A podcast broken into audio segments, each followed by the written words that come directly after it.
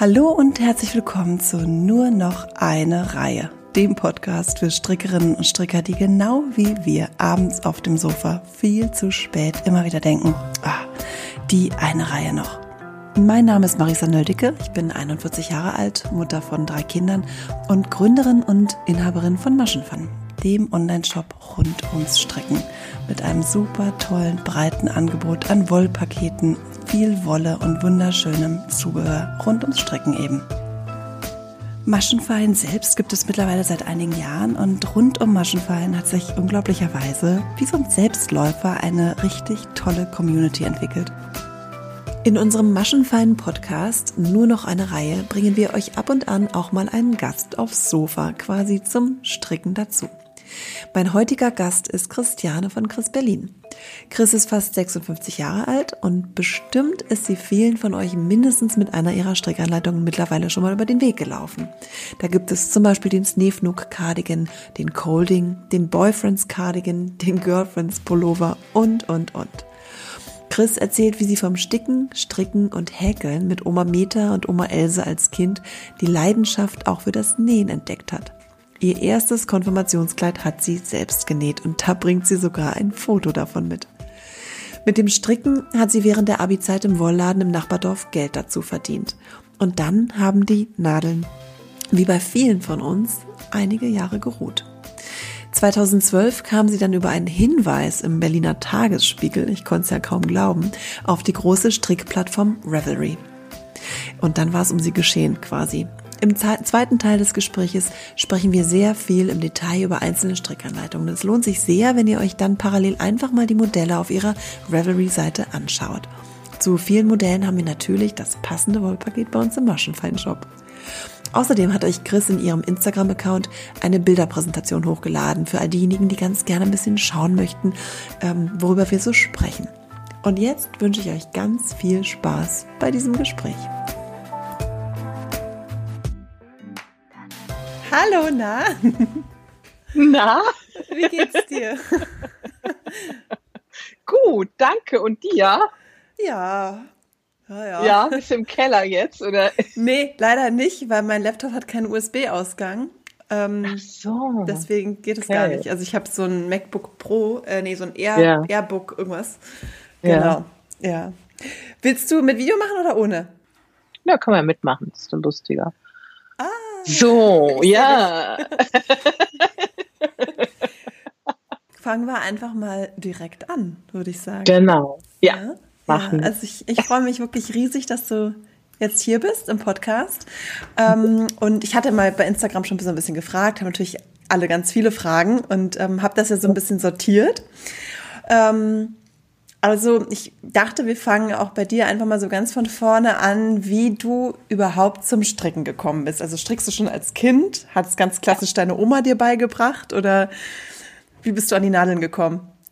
Ja, also bei uns war es so, ich bin 1964 in einem ganz kleinen Dorf im Bergischen Land geboren und äh, das ist noch so ein ganz klassischer Haushalt, mehr Familienhaushalt gewesen. Also äh, ja, und da waren halt zwei Omas, äh, meine Oma Meta und meine Oma äh, Else. Und die haben mir nicht nur das Strecken beigebracht, sondern auch das Sticken, das Häkeln und das Nähen. Ähm, und ich war, habe glaube ich mit sechs Jahren erste Strickliesel-Sachen gemacht und dann auch direkt erstmal gehäkelt und, ähm, und ich kann mir, kann, weiß noch, ich wollte mit zwölf Mal meiner Barbie-Puppe eine Korthose nähen. Und dann habe ich aber zwei linke Beine zugeschnitten. das war so mein erster misslungener Versuch, irgendetwas zu nähen. Design. Naja, das ja so, das ist ja, äh, äh, weiß nicht, ob ich da ein Schnittmuster hatte damals, da gab es ja, ja Boda und so ja. und äh, ja, und dann habe ich aber relativ schnell viel genäht. Also ich war echt fit im Nähen und habe auch äh, mein erstes Konfirmationskleid ähm, selber genäht. Da habe ich dir ein oh. Bild von geschickt auch. Ach, das, das muss ich gerade mal gucken. Würde ich auch nachher teilen bei den Highlights. Ach, das da mit den Punkten drauf. Ja, das, genau. Ne? Ach, so ein dreiteilig ja. mit so einer, da ist so eine Spitze gearbeitet und eine Weste und dann so ein Stufenrock, wie man den damals hatte. Dieses ganze Teil hast du selber genäht. Ist ja irre. Ja. Ja, mit 14. Also von daher, ich war da echt äh, gut drauf. Ähm, und du, äh, ähm, weil du es gerade gesagt hast, du ähm, erstellst, du hast ja gesagt, bei Insta, du machst irgendwie Highlights oder wo können wir denn das machen, so erstellen, dass die Leute die Fotos sich angucken können, über die wir jetzt gerade reden?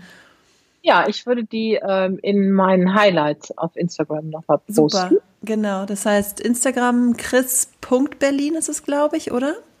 Ja, da in also den Highlights. Mhm. Die kommen dann mal einmal geballt einen Tag in den Stories. Genau. Und wenn ihr das hier alle hört, dann könnt ihr da schauen gehen bei den Highlights. Das ist super. Genau. Ja, mhm. genau. Dann könnt ihr so ein bisschen mitblättern. Genau. Ja. Okay. Ja, und dann habe ich also relativ viel genäht. Also nähen war eigentlich so mein, mein Liebstes. Ähm, und ähm, ich wollte auch gerne äh, Modedesign studieren. Das war aber leider aus finanziellen Gründen meiner Eltern nicht möglich. Mein Vater ist schwer krank geworden. Und äh, dann ging das halt nicht. Ja, und zum Stricken bin ich gekommen, ähm, weil ich mir dann auch Geld verdienen müsste während meiner Abi-Zeit. Weil, ja, ich musste, musste ein bisschen Geld mit zu verdienen und da habe ich im Wollladen gearbeitet, äh, im Nachbardorf. Und ähm, ja, damals hat man ja so Annie Blatt gestrickt und Mohair und Lurex und es war alles ganz weit, mit ganz weiten Armen. Fledermausärmel und Paisley-Muster. Und ich habe das alles rauf und runter gestrickt. Also ähm, ja, aber ähm, dann war es auch so, dass äh, ich ähm, ad hoc, als ich dann 1986 äh, nach Köln gezogen bin, um anfangen zu arbeiten, musste ich dann, ähm, habe ich ad hoc alles fallen lassen. Ich habe hm. sämtlichen Handarbeiten aufgehört und habe mich dann auf meinen Job konzentriert. Und was hast du gemacht? Also ähm, was hast äh, du? Äh, ich, ja, ich bin, äh, es war 1964, also 64er Jahrgang Babyboomer, ne? Da konntest du auch nicht so viel äh, äh, Stellen kriegen. Und dann habe ich erstmal eine Ausbildung im Einzelhandel gemacht. Das nannte sich damals Handelsassistent ähm, in einem Herren-Oberbekleidungsgeschäft, also ein riesengroßes. Ähm, und äh, und dann war ich da auch im Verkauf tätig und habe dann auch so Warenkunde mit Stoffen und so. Das lag mir ja dann ganz gut. Und dann hat der Chef nachher gefragt, ob ich äh, nach der Lehre seine IT aufbauen wollte. Dabei hatte ich noch nicht mal einen Computer gesehen. Und ähm, ja, habe das aber gemacht und habe dann Wirtschaftsinformatik auf der Abendschule studiert und bin wirklich in so die Richtung IT gegangen mhm. und habe das auch jetzt äh, ja das ist meine Profession sozusagen. Mhm. Genau.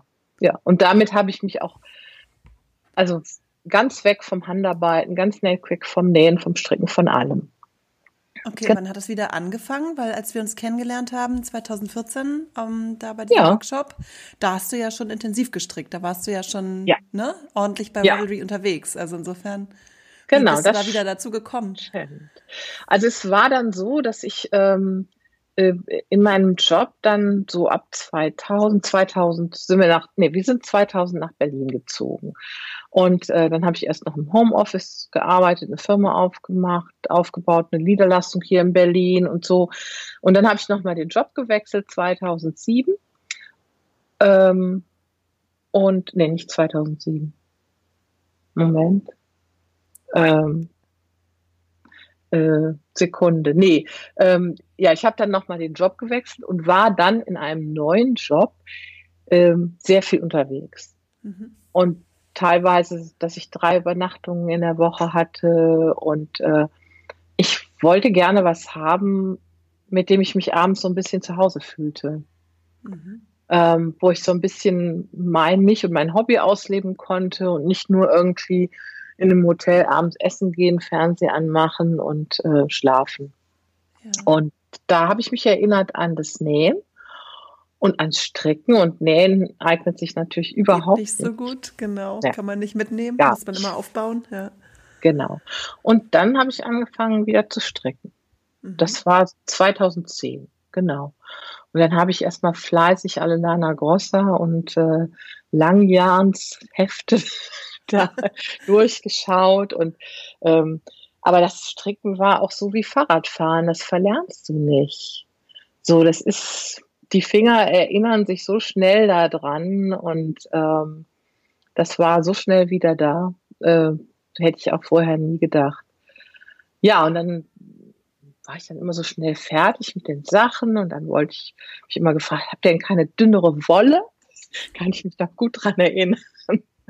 Habt ihr keine dünnere Wolle? Ich bin immer so schnell fertig. ja, und dann ähm, habe ich durch einen, ähm, durch einen Tagesspiegelartikel 2012 im Februar ähm, den Hinweis auf Reveille bekommen. Ach, das ist ja interessant durch den Tagesspiegel. Ja, ich habe das nochmal nachgeguckt. Und Ach. zwar das Schöne auf Reveille ist natürlich, dass du da alle Posts ja. Dazu mal alle noch nachlesen kannst. Also es kann jetzt jeder von euch kann jetzt in meinen Post reingucken. Und dann sieht er, dass ich das, äh, habe ich auch damals da reingeschrieben, dass das ein Tagesspiegelartikel war, der mich auf Reveille äh, gebracht hat. Genau. Mhm. Und äh, da hat sich eine ja. neue Welt aufgetan an unendlich vielen Strickanleitungen. Ja, und das Witzige ist ja, äh, mit der Anmeldung auf Reveille ähm, habe ich auch direkt meinen Namen definiert sozusagen. Und zwar eigentlich wollte ich, also ich wollte nicht mit meinem normalen äh, Namen dort auftauchen im Internet. Das äh, mag ich nicht so. Und ähm, deswegen wollte ich eigentlich Christiane Berlin reinschreiben als Username. Und der war schon weg. Und dann habe ich gedacht, ach, ist ja sowieso zu lang, dann schreib einfach Chris Berlin. Mhm. Und ähm, ja, habe mich da angemeldet und äh, was ich sehr schön fand, war, dass man sehr schnell mit anderen Leuten in Kontakt kommt. Und das heißt, du bist gleich so in so Gruppen eingetreten oder was hast du gemacht? Also ich meine, einige, die uns zuhören, kennen Revelry gar nicht, also viele schon, aber ja. Sind auch nicht alle so drauf unterwegs. Also das ist ja der eine Bereich sind so die Strickanleitungen, die man sich da, die man da finden ja. kann, und der andere Bereich sind, ist so eigentlich die Community, Community, ne, der Austausch mit anderen. Ja. Ja, also ähm, es ist so, dass äh, es da dort deutsche Gruppen gibt, auch wirklich deutschsprachige Gruppen, also weil viele ja auch vielleicht das sprachliche Hindernis so ein bisschen scheuen. Ähm, und ich habe mein erster Post, ich habe heute nochmal nachgeschaut, war wirklich beim deutschen Stricktreff. und ähm, ja, und ich habe direkt irgendwie, nachdem ich da reingeschrieben habe, wer ich bin, wie ich da hingekommen bin, ähm, glaube ich, irgendwie drei Stunden später eine Antwort bekommen, ja, wir stricken immer, also dass ich, ich wollte auch mit anderen zusammen mal stricken oder andere Leute kennenlernen. Und dann haben die mir direkt eine Antwort gegeben, ja, sie würden einem Kuchenkaiser hier in Berlin immer stricken und äh, ja, total nett. Also das ähm, fand ich sehr inspirierend. Vor allem, ähm, das hat sich auch nachher noch gezeigt, wenn du so für dich alleine vor dich hinstrickst, weißt du ja gar nicht, was du kannst oder wo du stehst. Ähm, so, das ist, ähm, du, du holst die Anleitungen und die deutschen Anleitungen, die typischen deutschen Anleitungen, die sehen ja so aus nach dem Motto, äh, äh, schlage so und so viel an, strecke äh, 50 Zentimeter und nehme dabei verteilt äh, 28 Maschen zu. Na mhm. toll. Mhm. und ähm, ja, das kann man ja so und so interpretieren. Ne? So, und das, ja. das ist, finde ich, da war immer noch viel Luft so. Und man wusste gar nicht, wo man steht. Und jetzt in meinem Freundeskreis hatte ich auch nicht so den Austausch, ähm, dass da viele dabei waren, die stricken. Mhm. Genau. Das heißt, du bist dem ja. deutschen Stricktreff beigetreten und dann hast du angefangen, da auch Leute kennenzulernen, mit denen du dich dann auch ähm, im realen Leben sozusagen getroffen hast und ausgetauscht hast. Ja, es, äh, genau. Also es gab dann, dann bin ich relativ schnell auf den Laden gekommen, äh, in dem wir später auch diesen Workshop gemacht haben. Den ja, gibt es ja heute nicht ja, mehr. Genau. Ähm, in, das war ja in Charlottenburg. Ja, und genau. ähm, ja, und die hatten immer, ich glaube, einmal im Monat donnerstags so ein Stricktreff. Und dann bin ich da erstmal hingegangen. Genau. Das, ja, also so war ich mal ganz neugierig und ähm, und das Schöne ist einfach, dass die Leute, wenn die zu Stricktreffs gehen, ähm, man wird nicht so gefragt, wo man herkommt, ähm, was du hast, was du bist, sondern was strickst du denn gerade? Und was strickst du denn gerade, finde ich, hört äh, jeder Stricker gerne. Ich finde das, mhm. äh, man erzählt auch gerne von dem, was man gerade macht, was einen so beim Stricken bewegt. Wenn man ein Hobby begeistert ausübt, finde ich, sind das sehr inspirierende Gespräche und inspirierende Austausche. Und ähm, die gehen auf einer Ebene, wo ähm, es nicht so zu Konflikten kommt. Und äh, ich finde es eine schöne Ebene, Leute kennenzulernen und äh, mich mit denen auszutauschen. Genau. Und war das damals dann auch schon so, wie es jetzt so ein bisschen ist, dass man eigentlich, dass es so trendige Modelle gab, die so ein bisschen alle kannten? Also wenn man jetzt zum Beispiel sagt, ähm, hast du schon den Girlfriends Cardigan gestrickt oder den Boyfriend Cardigan oder so, dann weiß man, was es ist. Ne? So, wenn man so ein bisschen drin ist. War das damals ja, auch schon das, so? Ja, das war damals auch schon so. Also äh, ich, ich weiß noch, ähm, die haben, also ich konnte damals ja noch keine englischen Anleitungen stricken. Muss ich ja auch gestehen. Also so ganz am Anfang war das noch nicht so. Das ermutigt jetzt bestimmt ganz viele, die hier zuhören und da auch das Problem ja, haben. Ja. ja, genau. Und ich kann noch was sagen. Also ich habe eine Freundin, die hat ähm, vor einem Jahr noch gesagt, englische Anleitung strickt sie nicht. Und ähm, ja, und jetzt macht sie den ersten Teststrick bei mir mit ähm, mhm. in der englischen Anleitung und sie macht das echt super. Also ja. kann ich nur jeden ermutigen, diesen Schritt zu wählen. Aber du hast recht, äh, auf deine Frage zurückzukommen. Ähm, klar, es gab dann genau die Anleitung, wo man sagt, ja, hast du schon gesehen, das und das. Und ähm, ich weiß auch, ähm, ja, ein bisschen später, das war noch nicht so ganz am Anfang, also äh, gab es dann, ich weiß, wenn die Hefte von Brooklyn Tweet rauskamen oder von Woolfolk, das war so, ähm, ja, da hat man echt drauf gefiebert und immer schon direkt geguckt, wann ist es denn endlich auf der Webpage und äh, wann kann man sich das angucken. Und äh, das fand ich sehr spannend. Ja. Und so einzelne freie Designer, die an, an die du dich noch erinnerst, wer war damals so, oder vielleicht auch jetzt, also die auch heute noch in sind, oder gab es so Namen, die? Ja, also ich meine, natürlich ähm, einer der ähm, wichtigsten freien Designer, die ich auch äh, online äh, direkt 2012 äh, kennengelernt habe, war Anke. Mhm, von Anke Strick. Anke Strick. Genau, genau. Und ähm, ja, und da habe ich mich auch wirklich getraut, 2013, also ein Jahr nachdem ich da auf Reveille war, habe ich bei Anke äh, den ersten Teststrick gemacht. Das war damals der Zalb. Das ist so ein mhm. kurzer, ein, so ein Pullover mit so einem besonderen Ausschnitt.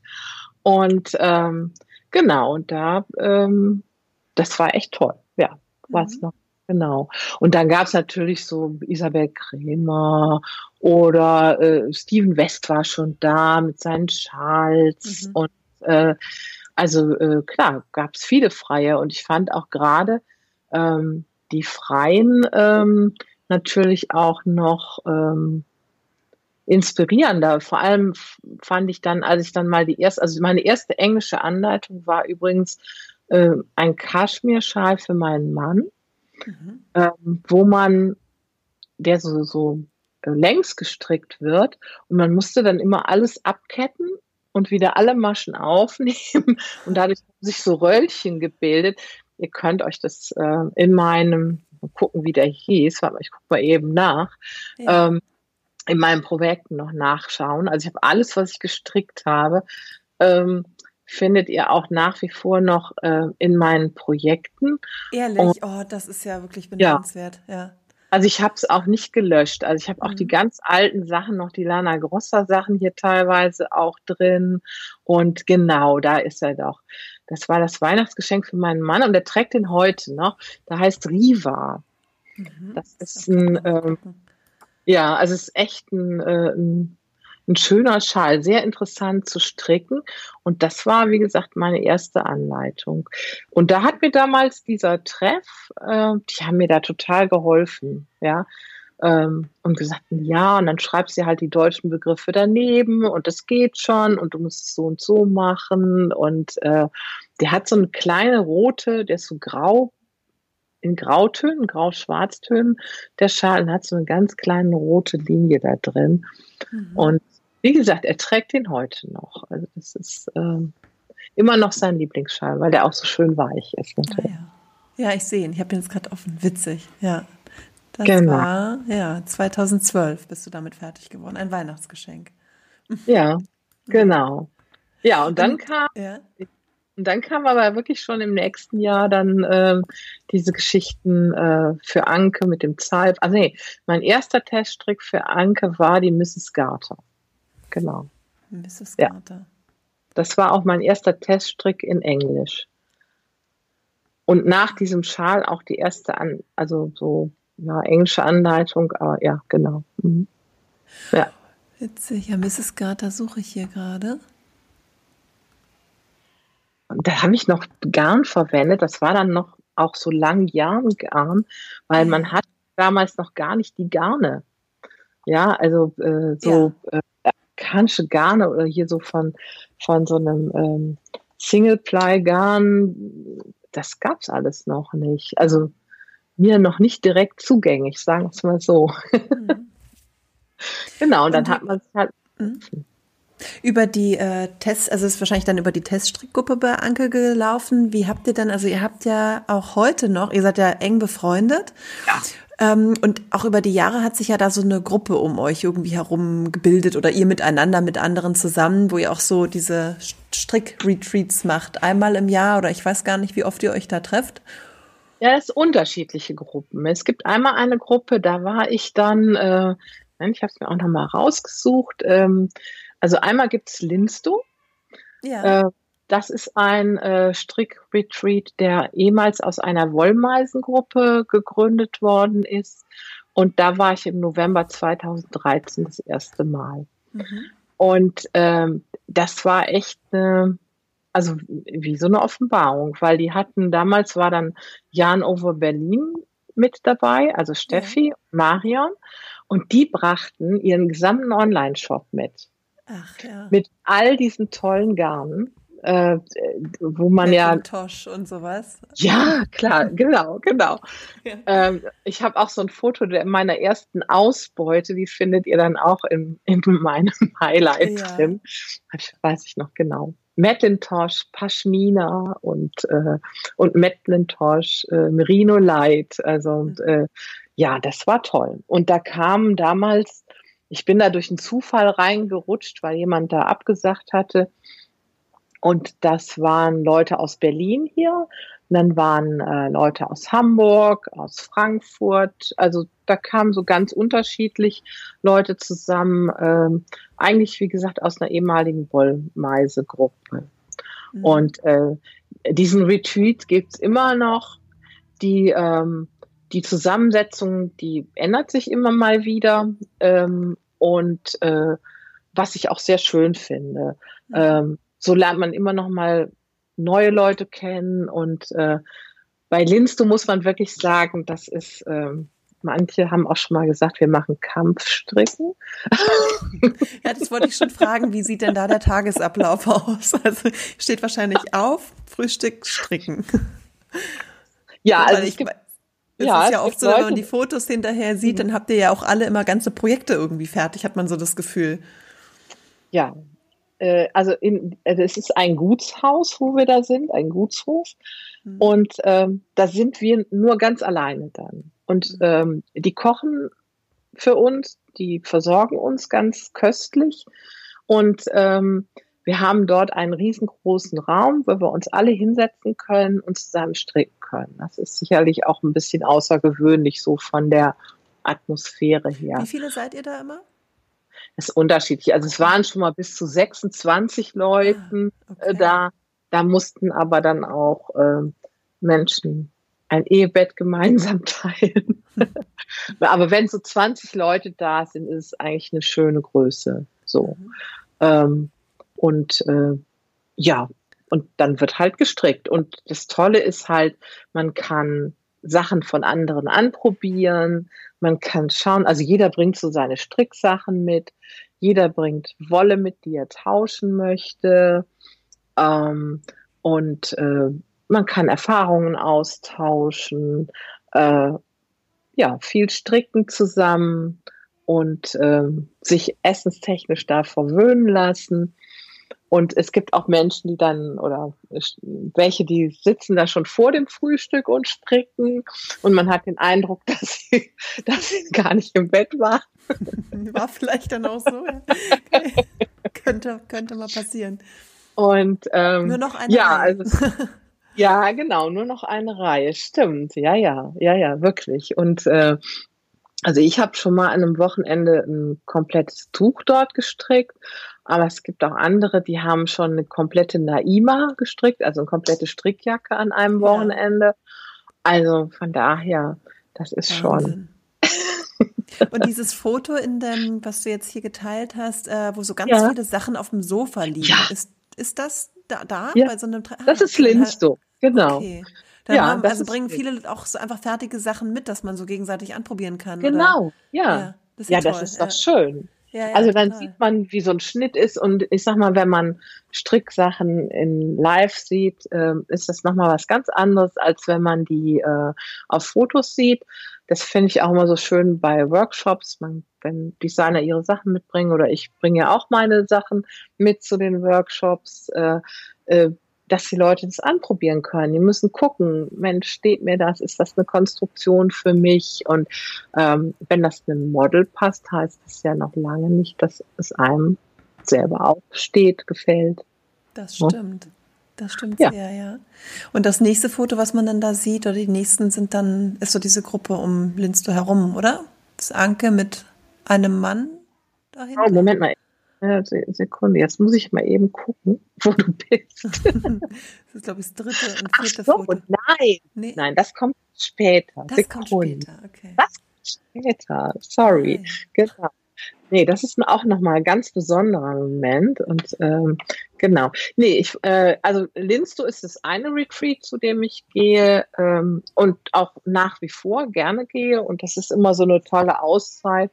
Und ich äh, reise meistens schon mittwochs an, wenn ich kann, und bleibe bis sonntags, ähm, weil am Mittwoch und Donnerstag sind noch nicht so viele da. Und dann kann man diese schöne Ruhe in diesem Haus mehr genießen und, äh, dann wird's ab Donnerstagabend wird's dann emsig und äh, genau. Und das ist eine Gruppe ähm, auf Revelry auch? So Gibt es da eine Linsto-Gruppe oder wie kommen da, wenn du sagst, die Zusammensetzung ändert sich, wie? Also es gab mal eine Gruppe auf Revelry, äh, mittlerweile ist das eine WhatsApp-Gruppe und äh, man kommt mittlerweile nur noch rein, wenn man jemanden schon kennt, der da war und dann Mhm. sozusagen empfohlen wird und gesagt, ah, okay, ähm, jetzt hat jemand was. gesagt. Ja, nee, aber so, das passt in die Gruppe rein. klar, äh, ja. So ein Thema Gruppendynamik ist ja auch Ja. noch äh, Das stimmt, ja. Ja, wenn es dann zu zu groß ist, ist es ja auch irgendwann, also wie du sagst, das 20 ist wahrscheinlich so eine ganz gute Größe. Wenn es mehr wird, wird es einfach auch irgendwann wuselig. Ja. Ja. Genau. Und ja, und so ist das jetzt, haben wir da eine WhatsApp-Gruppe und darüber wird es jetzt ähm, sozusagen immer zusammengestellt oder findet sich das, sagen wir es mal so. Genau. Ja. Und du wolltest über das andere Retreat erzählen? Ja, genau. Und dann habe ich noch ein anderes Retreat und das ist wirklich ähm, so ein Herzensretreat. Ähm, das äh, machen wir auch seit einigen Jahren jetzt. Ich glaube, viermal waren wir schon dort. Und zwar ähm, ist das ein Retreat auf der Insel Jüst. Ähm, das ist von Anke initiiert ähm, und ähm, ja, das ist eine, eine Gruppe rund um Anke, äh, aus Teststrickern bestehend von ihr und äh, wir treffen uns da einmal im Jahr äh, auf Just. Mhm. Genau, aber dieses Jahr leider nicht. Mhm. Genau. Also, weil es wäre jetzt im Mai gewesen. Ähm, Schade, ja. für Linsto haben wir noch ein bisschen Hoffnung, dass das wieder klappt. Das ist ja noch ein bisschen weg. Aber ähm, ja, und das ist auch eine sehr schöne, wirklich sehr, sehr schön dort. Also es ist auch ein, eine tolle Gemeinschaft. Auch da kommen die Leute ganz unterschiedlich hier. Unsere weiteste Teilnehmerin kommt da aus London und das ist aber auch eher so ein fester Stamm, ähm, der sich dort trifft. Und ähm, ja, also ich genieße diese Wochenenden, wo man sich austauschen kann und wo man viel zusammen stricken kann und äh, äh, ja, ist immer eine Bereicherung, finde ich. Und du machst, also auf deine eigenen Designs kommen wir ja später, du machst aber auch immer noch selber Teststricks, oder? Für, für andere. Also ich teste, also ich teste eigentlich nur noch für Anke, ab und zu ja. mal. Mhm. Aber auch weniger. Weil äh, natürlich auch meine eigenen Sachen und meine Ideen aus meinem Kopf irgendwie so ähm, äh, gestrickt werden wollen und äh, dadurch ähm, ja, mache ich das selten, genau. Und angestrickt äh, jetzt auch bei mir Test schon mal. Ja, ja, habe ich auch gesehen, genau. Genau. Ich genau. glaube jetzt den letzten, diesen Woolly Hack hat sie, glaube ich, gestrickt, oder? Genau, den hat sie gestrickt und jetzt strickt sie gerade schon wieder für mich Test. Den Button, der ah, neueste, jetzt der gerade vorgestern in den Test gegangen ist, äh, den strickt sie auch Test genau. Mhm. Ja. Okay, Teststricks aber, kommen später noch, genau. Genau, aber vielleicht kommen wir noch mal ein bisschen äh, zurück, weil ich würde gerne noch was erzählen, so, ähm, ja, also ich habe Teststricks, habe ich sehr viele schon gemacht. Ich habe für ähm, Isabel Kramer schon Test gestrickt, Stephen West, Regina Mösner, Judy Bryan, Jorge Lucatelli und halt eben Brilli. Mhm. Und da haben wir uns ja dann auch bei dem Workshop äh, kennengelernt. Und äh, ich glaube, man nimmt von jedem, also ich habe so von jedem etwas mitgenommen. Und ähm, äh, das, was ich bei Rilly so toll fand, war, für mich ist Rilly so die Maschenflüsterin gewesen. Die, sie ist so detailliert in den Maschen drin. Äh, seit ich diesen Workshop damals gemacht habe, weiß ich, wie eine Masche aussieht. Das klingt jetzt mhm. völlig banal, mhm. aber ähm, äh, man strickt immer vor sich her und wenn man aber lernt, diese Maschen zu lesen, sage ich jetzt mal, also ich kann heute hergehen und mir einen Pullover angucken und ich weiß genau, wie das gestrickt ist. Mhm. Welche Zunahmen gemacht worden sind, welche Abnahmen gemacht worden ist. Und das ist für mich so ein bisschen Maschenlesen. Mhm. Ähm, und äh, das habe ich damals gelernt und das fand ich äh, in einem höchsten Maße äh, bereichernd. Ja. Ich fand den Workshop auch ganz, ganz toll und ich finde auch ihre Anleitungen wirklich großartig. Sie sind unfassbar umfangreich. Ja. Ähm, und sehr, sehr detailliert, weil sie auch eine wahnsinnige Liebe zum Detail hat. Sie macht ja auch wenige Anleitungen, so, ne? Mhm. Nur das, was, glaube ich, dann wirklich raus muss, das kommt dann mhm. irgendwann dann mal an. Aber es hat mir auch wirklich gut gefallen, ja. Mhm, das genau. war echt ein toller Workshop. Ich weiß noch, dass damals für mich war das, ähm, da war mein kleiner Sohn um die eins oder so. Das war, glaube ich, so, dass ähm, das war noch so diese Phase, wo ich einfach mich wahnsinnig gefreut habe, mal allein irgendwo hinzugehen für längere Zeit als eine Stunde. ja. Genau. Wir haben ja auch wir haben auch direkt gegenüber gesessen. Ne? Ja, und es gab Maschenfallen, gab es, es war so im Aufbau, ja. gab es da noch nicht so richtig. Also es war noch mein alter Blog. Ähm, mhm. Und ich war, und ihr wart ja schon so mehrere aus irgendwie, also ihr kanntet euch alle über Revelry und ich bin da halt nie so mhm. intensiv unterwegs gewesen. Für mich war das so, ja, wie in so, ein, in so eine Gruppe rein hören, weil ihr euch alle kanntet und ich kam da so von extern dazu. Ja.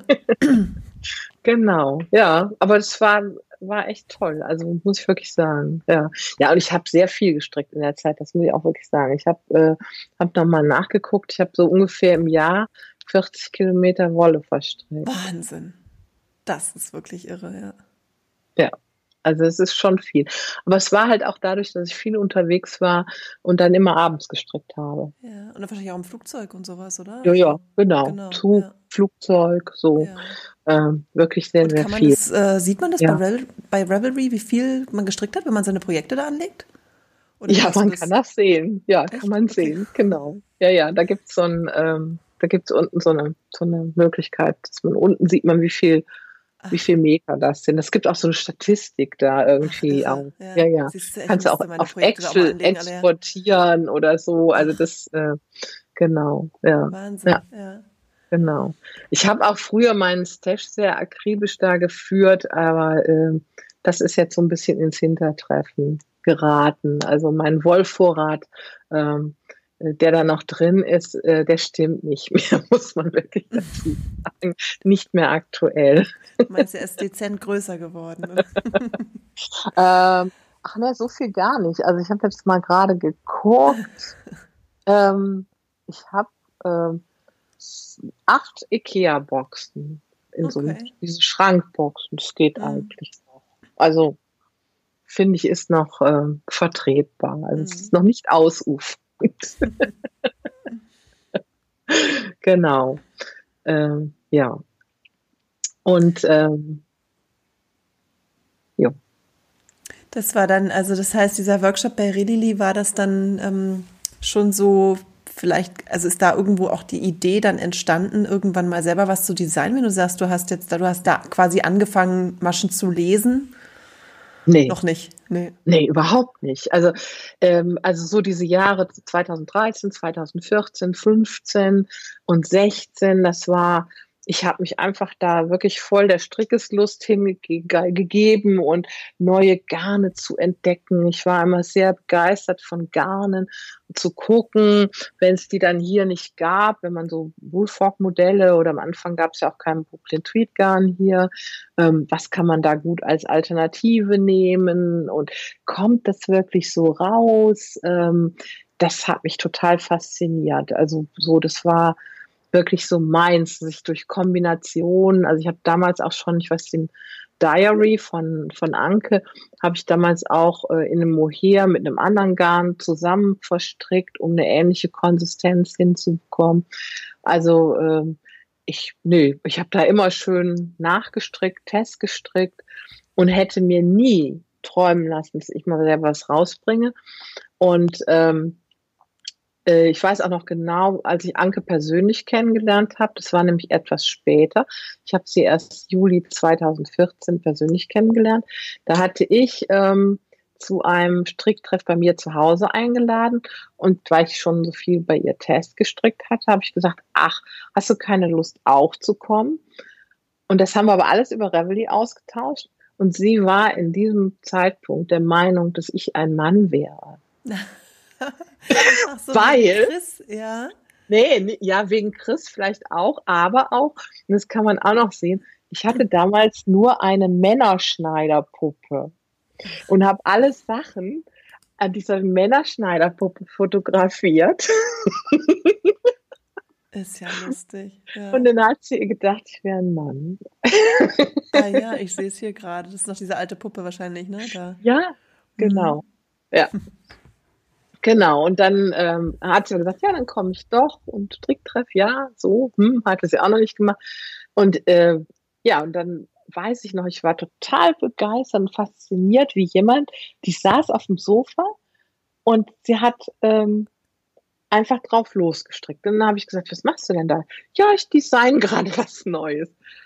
Oh ja, ich sage, und wo hast du das irgendwie ausgerechnet oder aufgeschrieben? Nö, das mache ich einfach so. Und dann habe ich gedacht, das, das, nee, das werde ich nie machen. Also das, das war ganz weit weg, hatte ich auch keine Intention. Und man muss auch dazu sagen, keine Ruhe.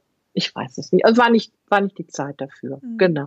Und ich habe mich halt darüber gefreut, äh, dann auf äh, so Knitting Retreats zu gehen. Also dann war ja Berlin Knits auch hier.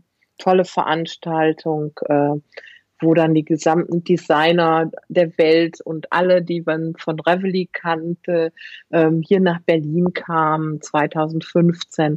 Und da ist auch das Bild mit dem Mann entstanden. Ah, okay. Und weißt du, wer neben dem Mann sitzt? Das ist und, Anke. Unten? Ja, unten drunter, ne? Ja? Ja, ja du siehst hm. Anke und dann siehst du eine äh, rothaarige Frau. Ja, ist doch von Jan Berlin, oder? Nein. Ach so. Nee. Das ist Susan Mayer, die Ach. das Contagious ah, erfunden hat. Ja, Schulterkonstruktion. Ja. Für all, für all, diejenigen, die, denen das jetzt nicht so direkt was sagt. Ach, das ist ja, ja, ich sehe es jetzt nur ja. klein und hier sieht sie aus wie, ich weiß ihren Namen nicht, wie die äh, eine äh, Organisatorin Steffi. von Berlin. Ja, genau. Steffi. Hm? Nee, nee. Das ah, ist ja. äh, Susan Mayer und ihr Mann. Ach, irre. Und die ah, kommen okay. ja aus Australien und äh, die mhm. haben in der Zeit eine Reise durch Europa mit einem Wohnmobil gemacht. Ja. Und ähm, ja, und äh, ich hatte insofern, es war total spannend, weil Anke ja ganz viel Contiguous gemacht hat zu dieser Zeit und sie war total glücklich, dass sie die kennenlernen durfte. Und ich hatte dann auch noch eine kleine besondere Begegnung, weil ähm, ich zu diesem Zeitpunkt gerade einen Test gemacht hatte, den ich anschließend zu warm gewaschen habe. Oh nein. Das war der Night Swimming. Mhm. Und ich habe dir zwei Bilder auch äh, äh, reingetan. Einmal in groß und dann einmal als klein. Ach, und dann hat sie gemeint, ach, das könnte ich doch für mein, äh, für das Kind von meiner Tochter mitnehmen. Und dann habe ich ihr das geschickt hinterher. Ah, ja.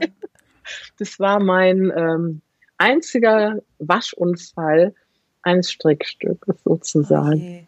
Oh.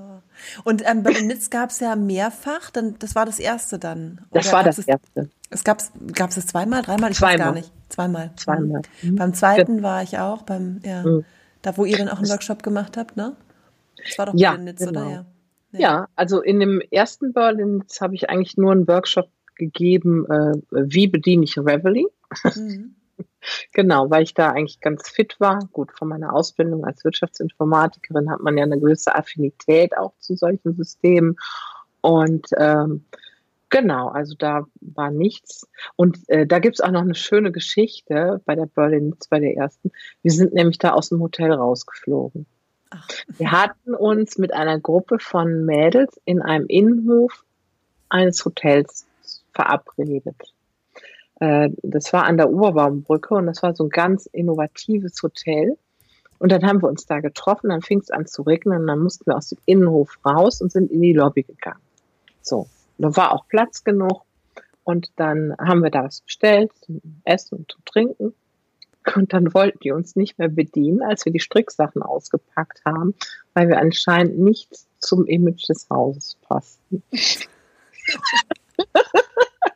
Also von daher äh, sehr skandalträchtig. Das gibt's ja nicht. Aus einem Hotel rausgeflogen, weil wir, weil wir gestrickt haben. Frechheit. Genau, ja. Ja, und äh, Ende 2015, da war aber etwas, was so einen ersten Anschein vielleicht gab, dass ich vielleicht doch mal was designen würde, weil ähm, da habe ich einen Schal gesehen, der mir super gut gefiel und der war von Langjahns. Und die haben den Schal gestrickt mit sechs Fäden in einer Reihe. Also so, und dann habe ich gedacht, nee, also den Schal möchtest du schon haben, aber äh, ich stricke nicht mit sechs Fäden auf einmal. Das mag ich. Es muss auch anders gehen. Und dann habe ich genau dieses Design, also deswegen sage ich auch, es war meine erste Anleitung, nicht mein erstes Design. Und dann habe ich dieses, ähm, diesen Schal ähm, umkonstruiert. Und äh, das war dann der Flying Dots. Ah, okay. Genau.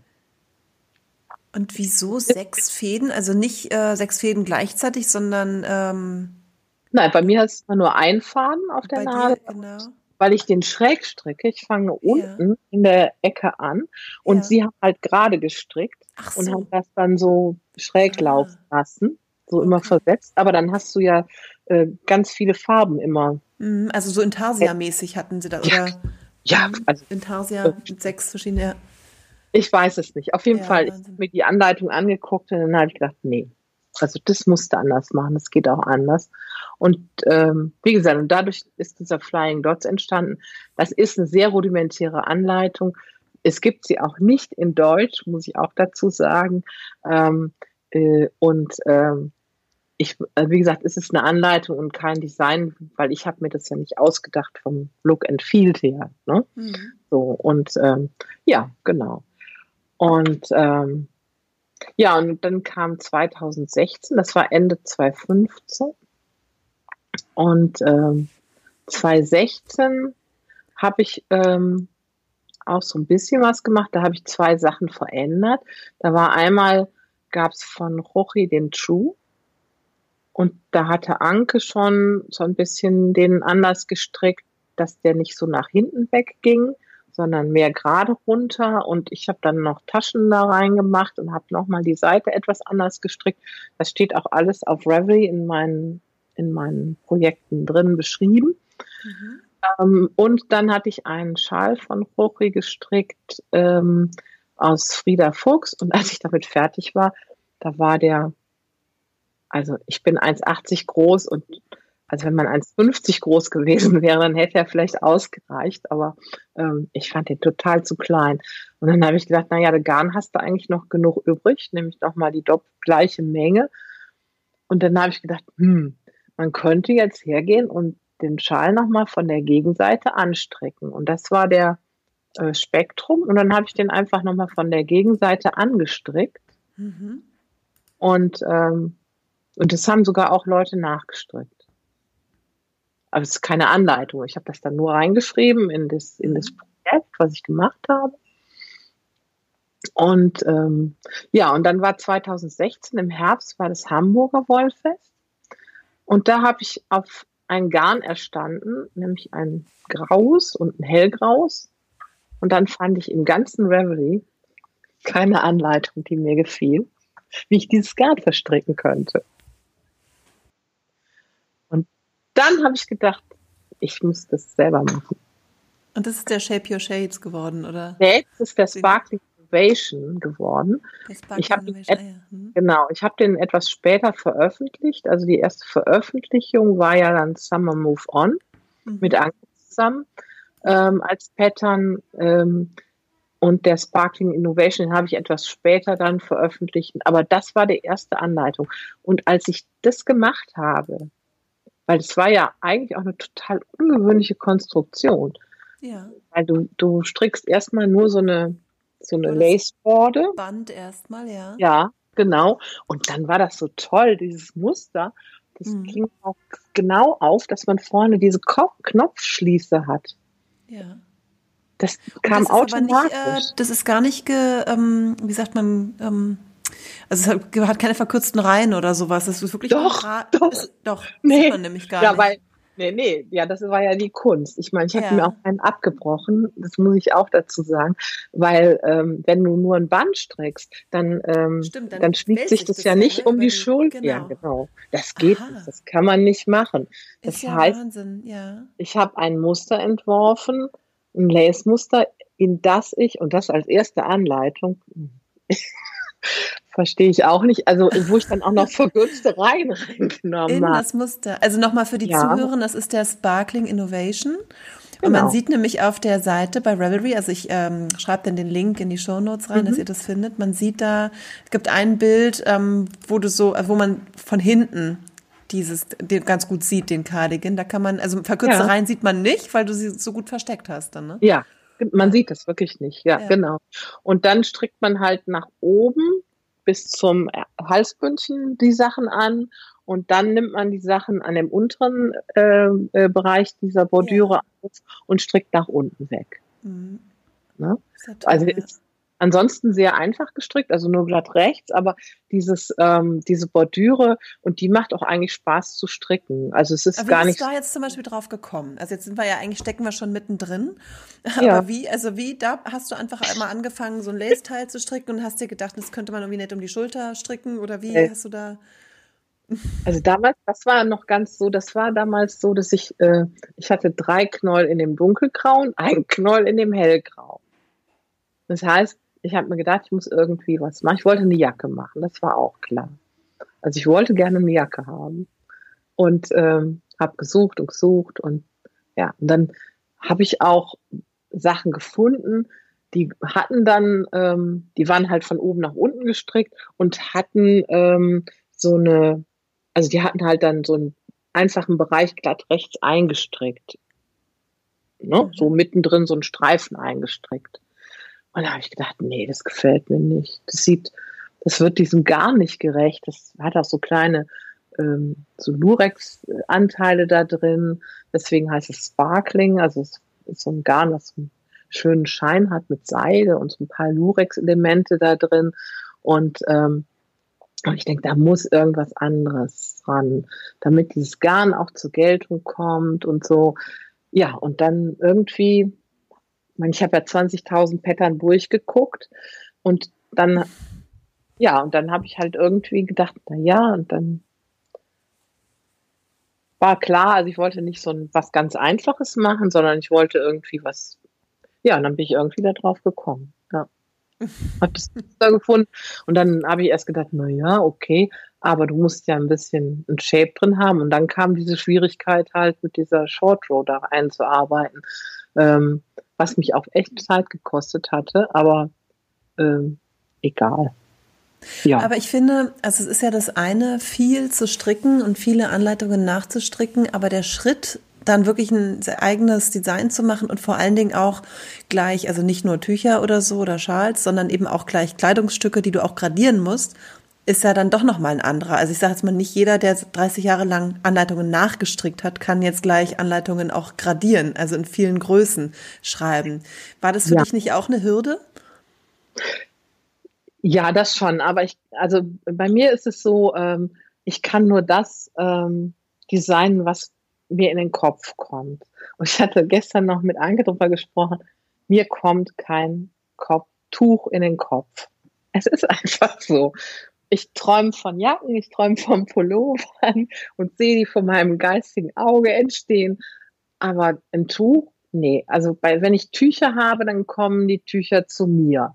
Eher durch einen Zufall oder so. Aber ich, das ist, ich habe kein Tuch im Kopf. Das ist so. Mhm.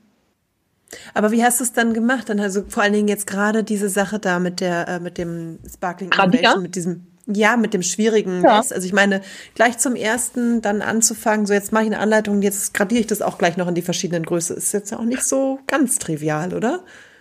Nee, also ich habe mir erstmal gar keine Gedanken darüber gemacht. Ich habe ja erstmal nur gedacht, ich mache das für mich. Mhm. So, und ähm, als ich aber in diesem Prozess drin war, da hat mir das so viel Spaß gemacht. Und da kam mir halt diese Erfahrung zugute, dass ich mal Schneidern gelernt habe. Mhm.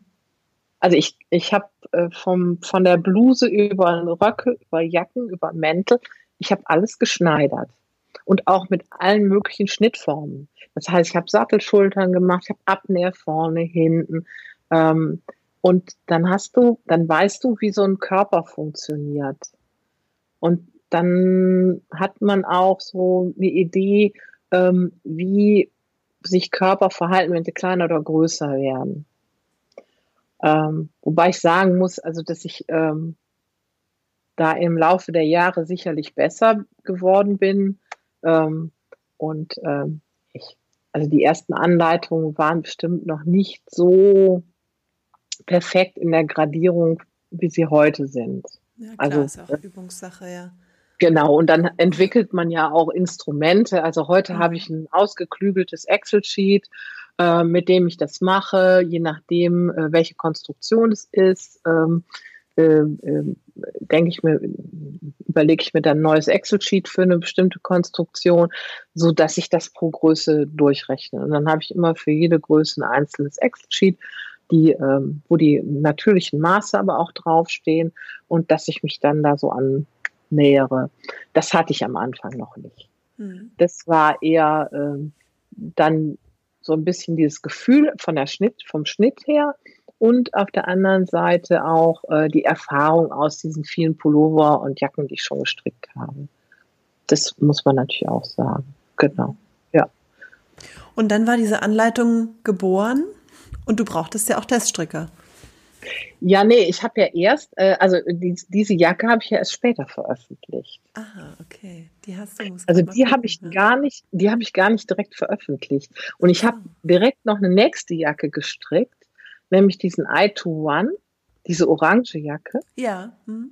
Genau, und da hatte ich nämlich äh, ein halbes Jahr vorher, da war ich mit meinem Mann auf Hochzeitsreise und dann waren wir in äh, Schottland in The Border Mill, ähm, so eine Wollmühle und da hatte ich so ganz tolles Garn gemacht und da habe ich gedacht, okay, da wollte ich auch gerne eine Jacke von stricken und das ist eher so eine College-Jacke. Mhm. Auch wieder ganz kompliziert. Also so würde ich jetzt sagen, also warum habe ich damals das so kompliziert gemacht? Aber ähm, ja, ich wollte es auch gerne haben. Also ich habe I-Chords geliebt und ich fand diese Idee mit diesem mit diesen ganz vielen I-Chords und diese Zweifarbigkeit fand ich sehr schön. Und das sind doppelt gestrickte Bündchen, äh, doppelt gestrickte Halsbündchen, damit die auch Stand haben. Ähm, du hast äh, eine Möglichkeit, entweder mit einem Reißverschluss die zu schließen, die Jacke, oder mit einer Knopfleiste. du kannst auch nur eine Weste davon machen oder eine gesamte mit Ärmeln drin. Äh, also die hatte auch sehr viele Möglichkeiten, genau. Und da habe ich äh, das Glück gehabt, dass ich dann unter meinen Strickfreundinnen auch ähm, äh, äh Teststricker gefunden habe und ähm, äh, das war natürlich toll. Und auf Reveille, ich meine, über die Zeit hat man ganz viele Leute kennengelernt und ja, und dann muss man einfach in die, ins kalte Wasser springen, sagen, okay, ich mache jetzt ein Design und ich lege jetzt eine Gruppe an auf Reveille selber und dann schreibe ich da mal was rein, mal gucken, ob es irgendwen interessiert und jemand das auch gefällt, dass er sich die Mühe, der Mühe unterzieht und die Zeit investiert, das festzustellen. Das ist einfach so. Mhm. Muss man einfach probieren. Das ist, ja, genau. Das war Sommer 2017. Und ja. da, also du hast ja da voll gearbeitet und dann ja. aber nach und nach immer mehr Designs parallel gemacht einfach. Ja. Ja, also das war noch eine Zeit, also die erste Veröffentlichung und da bin ich auch ganz glücklich drüber. Also meine erste Anleitung, die veröffentlicht wurde, war der Summer Move On und das habe ich zusammen äh, mit Anke in einem E-Book gemacht und ich, also ich meine, also ich verdanke Anke sehr, sehr viel und ähm, äh, und ich sag mal, ich bin auch sehr froh, wir sind sehr befreundet und wir sind sehr gegensätzlich auf der einen Seite äh, und auf der anderen Seite total seelenverwandt. Und äh, ja, deswegen war, also freut mich das umso mehr, dass damals die erste Anleitung mit ihr gemeinsam gemacht wurde. Das haben wir mit Frieda Fuchsgarn gemacht. Mhm. Und äh, das war schon, das war sehr nett. Ja, sehr toll das hat richtig Spaß gemacht, genau. Denn wenn ich jetzt bei dir so in deinen Anleitungen ähm, blättere, mhm. also man sieht ja schon, es wird irgendwie, ähm, also bei den Anleitungen, es wird, es wird auch das, die Fotos werden immer professioneller. Die hast du auch viel mit Anke dann zusammen gemacht, ne? Dass ihr euch gegenseitig fotografiert. Ja, also am Anfang hatten wir mal, wir haben einmal eine Fotografin getestet und äh, aber ich meine, das weißt du selber, ne? Also äh, Wollsachen, Stricksachen zu fotografieren ist, ähm, ist nochmal was anderes. Also äh, es müssen andere Details rauskommen, es müssen andere Sachen rauskommen, als wenn, also das Auge des Fotografen, der sieht so ein Bild anders. Ja. Und äh, ich finde, wenn man selber strickt und selber entwirft, dann weiß man am besten, ähm, was auch äh, eine Strickerin sehen möchte. Welche Details und äh, wo es drauf ankommt und den Sitz von so einem Strickstück. Ähm, weil ich sag mal, wenn man zum Beispiel nur Bilder nimmt, wo die Leute immer die Ärmel hochheben, dann wirst du nie sehen, ob diese Jacke nicht permanent von der Schulter rutscht. Ja. Mhm. Das ist also, ein gutes äh, Beispiel. Da gibt es auch so Magazine von Herstellern, wo man immer so denkt, das sieht super aus auf dem Foto, aber irgendwie so steht man eigentlich nicht da. Also wie fällt das Teil, wenn man dann wirklich sich richtig bewegt, so, ne? Ja, also äh, ich würde auch nicht mal sagen, so, so würde man nicht dastehen, aber äh, ich sag mal, ich finde es schon wichtig, dass man auch ähm, ja, dass, dass man, also dass man so ein Design gut einfängt, damit die Leute, die die Anleitung kaufen, auch sich orientieren können und äh, eine Idee davon haben, äh, wie so ein Fall von so einem Strickstück ist. Ähm, weil ich sag mal, eigentlich möchte man ja viel lieber, dass die Leute das anfassen können. Mhm. Aber es geht ja halt nicht. Weil äh, also so ein, so ein Garn zu fühlen und zu sehen, wie das fällt, das kriegt man auf dem Foto nur schwer eingefangen. Aber wir probieren es immer wieder. Und auch da haben wir halt das Glück, äh, dass ich glaube, wir haben beide ein ganz gutes Auge für Fotos und zum Fotografieren. Und ähm, ja, und das ist natürlich dann toll, dass sich das so ergänzt. Ja. Ja. Und wenn du jetzt heute ein Design machst, wie gehst du da konkret vor? Also, weil du hast vorhin gesagt, du hast immer so vor Augen schon und das entsteht irgendwie vor Augen. Also, das heißt, kommst du eher von der Idee für ein bestimmtes Modell, skizzierst es dann und suchst dann das passende Garn aus? Oder ist unterschiedlich. Ähm, ja. Ist wirklich unterschiedlich. Also es ist von, von Stück zu Stück anders. Also äh, bei dem ähm, Design, was ich jetzt gerade auch so ein Step by Step im, in, auf Instagram veröffentliche und was ich jetzt gerade auch hier anhabe. Also du mhm. darfst es jetzt schon fertig sehen. Die anderen haben gerade erst gesehen, dass ich äh, Vorderteil und Rückenteil da in Neongelb rangetan habe.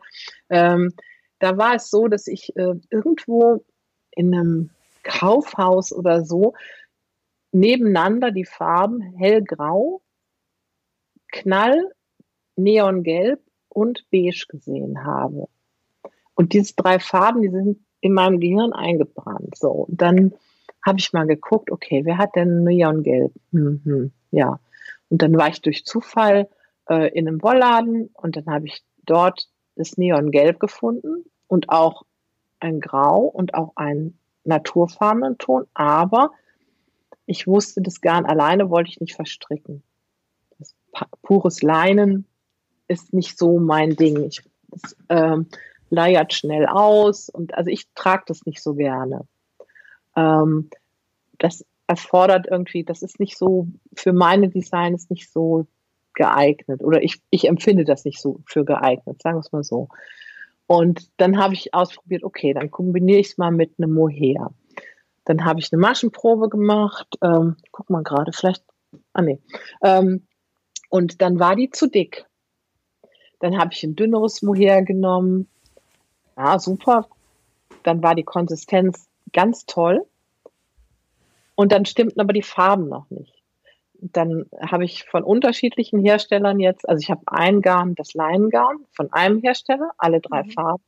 Aber das Mohairgarn habe ich einmal von, von Ito und einmal von Lamana dazu genommen, weil dieses Beige gab es bei Lamana nicht. Mhm. So, aber die sind beide von der Konsistenz, die beiden Mohairgarne, ähnlich. Ich glaube, sie sind sehr, sehr gleich, ja. ja. Also ich habe mir die sogar mal unter dem Mikroskop angeguckt, weil es mich interessiert hat. Ich, ich also ja, also ich merke auch keinen Unterschied. Ja. Genau. So, und dann damit hatte ich aber die optimalen Farben, so wie ich die vor Augen hatte. Und dann, naja, aber dann wusste ich immer noch nicht, was mache ich denn jetzt damit? Ja.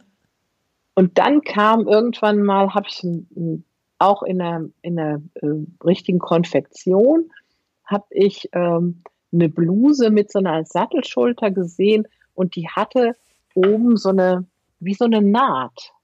Mhm. Und das ist auch hier, also äh, das Design ist so aufgebaut, dass du oben an der Sattelschulter wie so eine nicht sichtbare Naht hast. Mhm. Es, sieht von hier aus wie eine Rippe.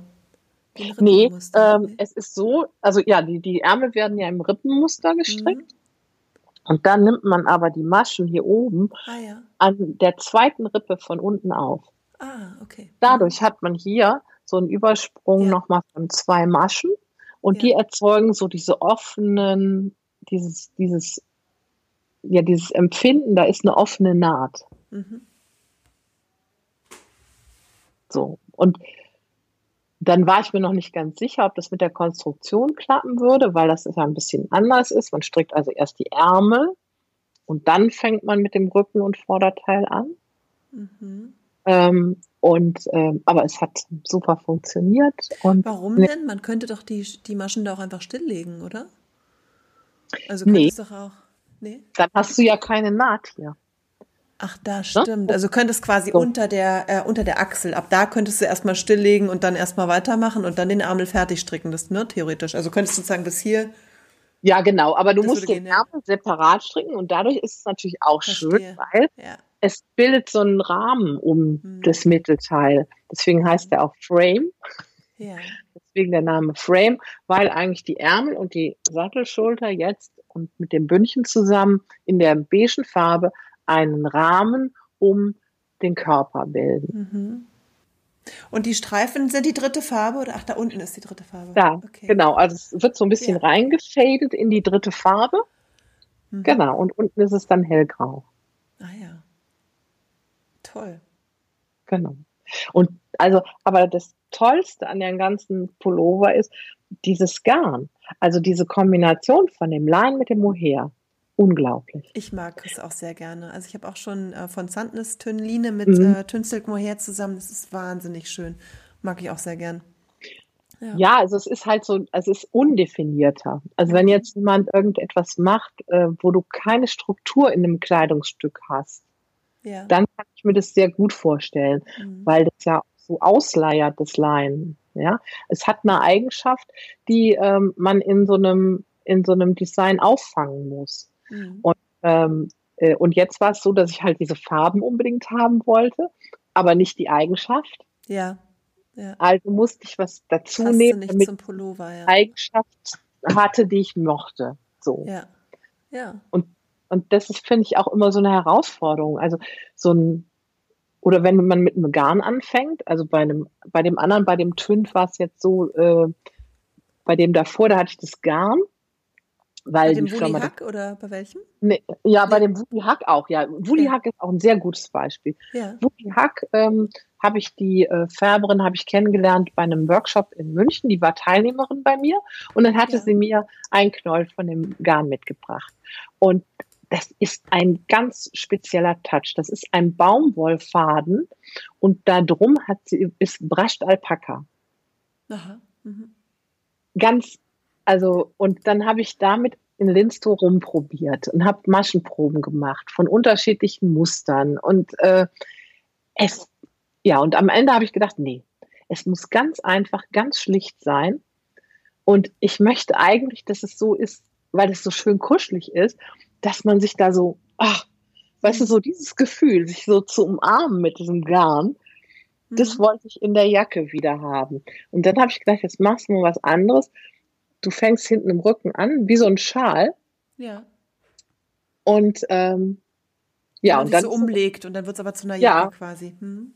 Ja, aber äh, es gibt ja andere Designs, die fangen auch hinten im Rücken an und verbinden aber Ärmel mit Rücken. Und das ist ja. in dem Fall aber nicht, sondern dieser Schal, der legt sich um die Schultern rum und wird sozusagen zum Vorderteil. Ja. Und dann werden die Ärmel nachher da reingestrickt. Ja. Und das also es ist eine etwas andere Konstruktion und, äh, und da war es dann so, dass ich mit Hilfe von Short Rows ähm, sozusagen die Rundung ja. über die Schulter schön hinbekommen habe. Ist im Grunde eigentlich, äh, äh, weiß ich nicht, wie so ein weiterführendes Design zu deinem ersten mit diesem Lace-Schal, oder? könnte man so sagen. Weil ich meine, es ist, ich weiß, ich verstehe schon, es ist vorne nochmal anders, weil der Schal dann so zum Vorderteil wird, aber das um ja, die Schultern herumlegen, ne? Ja, genau. Ja, das, das ja, äh, das habe ich jetzt überhaupt noch nicht so gedacht. Ja, nee, ich dachte ja, jetzt gerade, so, eigentlich, eigentlich äh, da ist quasi genau. so wie so eine ja. Rund, ja, genau. Ja. Und da bei dem habe ich mich gefragt, kennst du von Lamana die beiden Garne ähm, Kusi und Piura? Die könnte man nämlich, die würden zusammen, äh, ja. müsst, da könnte man gut auf die Maschenprobe kommen. Das könnte gut ja, passen, das, oder? Ja, könnte ich mir sehr gut vorstellen. Also man braucht irgendwie was, was so ein bisschen also leicht und flauschig ist. Mhm. Ja, also Fusi allein ist zu dünn, genau. Also es kann ruhig Volumen haben. Mhm. Also dieses Garn hat ein immenses Volumen. Also wenn man überlegt, dass äh, du da mit 400, das hat auf 100 Gramm 400 Meter ja. und du hast eine Maschenprobe von 20, mhm. das ist immenses Volumen. Und ähm, und das, also das kann man nicht mit einem glatten Garn stricken. Da braucht es ein Garn oder eine Garnkombination mit einem Volumen. Ja. Also irgendwie ja, entweder ein das mal ausprobieren mit einer Maschenprobe, weil dann könnten wir den nämlich auch als Kit reinnehmen. Das ist wirklich schön, ja. ein schönes Teil, ja. Ja. Und der lässt sich ansonsten ja einfach stricken. Die einzige Herausforderung ist hinten diese Short Rows. Ansonsten sind die Aufnahmen in der Jacke alle eins zu eins aus den Randmaschen. Und äh, ich habe erst in der Reihe danach auf die entsprechenden Maschen äh, verkleinert weil ich es gerne mag, wenn man Maschen aufnimmt äh, und man hat einen sichtbaren Rand, wie jetzt zum Beispiel bei dieser Jacke hinten im Rücken. Ähm, wenn du dann nur jede zweite oder dritte Masche aufnimmst oder zwei, eine leer lassen und dann wieder zwei, dann gibt's keine schönen Ränder. Und so habe ich es da gemacht, dass ich immer ähm, eins zu eins aus der Masche aus aufnehme, was auch für Anfänger viel einfacher ist. Und dann in der Rückreihe entsprechend ab- oder zunehme. Nimmst du dann die Maschen mit einer äh, kleineren Nadelstärke auf? Ja. Oder, ne, dass dann nicht ja. so Löcher entstehen? Ja. Mhm. Genau. Ja. Aber ansonsten ist nur glatt rechts mhm. gestrickt. Äh, man kann einen Gürtel mit reinstricken. Das ist auch in der Anleitung drin. Man mhm. kann ihn auch weglassen. Man kann das Teil auch sehr schön ohne Ärmel stricken, so als Weste. Ja. Das sieht auch toll aus. Und ähm, ja, ähm, es wird auch, ich habe noch was im Kopf ähm, äh, für ein weiteres Design in, der, in die Richtung, also mit der gleichen Konstruktion. Aber da könnt ihr euch mal überraschen lassen. Das dauert noch so ein bisschen. Und sag mal, die Zeichnungen, die man sieht zu dem, äh, zu der Jacke, die sind dann vorher entstanden. Also oder ja. Ja. Genau, da habe ich, also da war es so, ich habe diese Maschenprobe gemacht und dann fange ich mal an zu zeichnen mittlerweile. Also mittlerweile mache ich es fast regelmäßig oder eigentlich, eigentlich immer. Mhm. Ähm, so dass ich auch noch mal was habe, wo ich mich orientieren kann. Oder äh, zum Beispiel hier bei diesem hier ähm, hatte ich die erste Zeichnung, bei diesem gelben, jetzt bei dem Frame, hatte ich die erste Zeichnung ohne ähm, einen noch einen Querstreifen. Da hatte ich erst hart das Gelbe auf das Graue fallen lassen. Und als ich mir das Bild dann angeguckt habe, habe ich gemerkt, ah nee, das stimmt auch nicht, das ist noch nicht stimmig. Und dann kann ich natürlich sehr schön ähm, mit beim Zeichnen das nochmal ändern und sagen, okay, dann machen wir noch einen Streifen dazwischen oder ändere die Proportionen, wo soll denn der Übergang von Gelb in Grau sein? Ähm, weil hier ist es auch, es ist auf dem Busen, muss man mhm. sagen. Aber ich finde, aufgrund dieser geballten ähm, Farbintensität von dem Gelb ähm, äh, fällt es nicht auf und es beeinträchtigt auch nicht die, ähm, ja, die, den, den Brustumfang. Ich meine, ich habe auch einen sehr großen mhm. Brustumfang, bin jetzt nicht eine schmale Tanne und ähm, ich fände, das kann man sehr gut tragen. Genau, weil es mir auch immer wichtig ist, auch bei großen Größen, dass die Designs eigentlich auch schön aussehen und mhm. tragbar sind. Ich gucke hier gerade in deine Designs der, ähm, der Diller. Ja. Der ist auch interessant. Wie ist denn der entstanden? ja, der Diller hat eine Vorgeschichte. Also, und da muss ich ein bisschen ausholen. Der Diller ist ja auch ein Patentpullover und äh, das Patent hat angefangen mit dem OA-Cardigan. Mhm. Äh, wenn du mal in den OA-Cardigan reinguckst, dann ist es so, dass ähm, dort ich erstmals, ähm, das ist auch eine Konstruktion wie bei dem Girlfriends Cardigan, das heißt, ähm, dieser Reback hinten. Ja, ich hatte den schon mal an, da gibt es jetzt nämlich auch Fotos. Oh, wow. Ich das Modell angehabt, ja. Also den Ohr ähm, und ähm, und dann, ähm, und dann hast du ja bei dem Ohr-Cardigan, das ist ja aus dem Ito ähm, ähm, Shimo, mhm. genau, was ja ein schönes, leichtes Garn ist. Also von daher ein, auch ein ganz tolles Frühlingsjäckchen jetzt gerade, mhm. ähm, was man schön überziehen kann. Ähm, und da war es so, ich habe eine Maschenprobe gemacht, weil Ito hatte mir das Garn gegeben und hat gesagt, guck doch mal, ob du nicht was machen kannst, die Tanja. Und dann habe ich Maschenprobe gemacht und habe hintereinander weg, glatt rechts, Rippenmuster und Patentmuster gestrickt und habe gemerkt, wie unterschiedlich ähm, äh, mit der gleichen Maschenanzahl ähm, sich ähm, die, die Maße verändern. Ja, das findet man ja später auch in deinem Coding wieder, oder?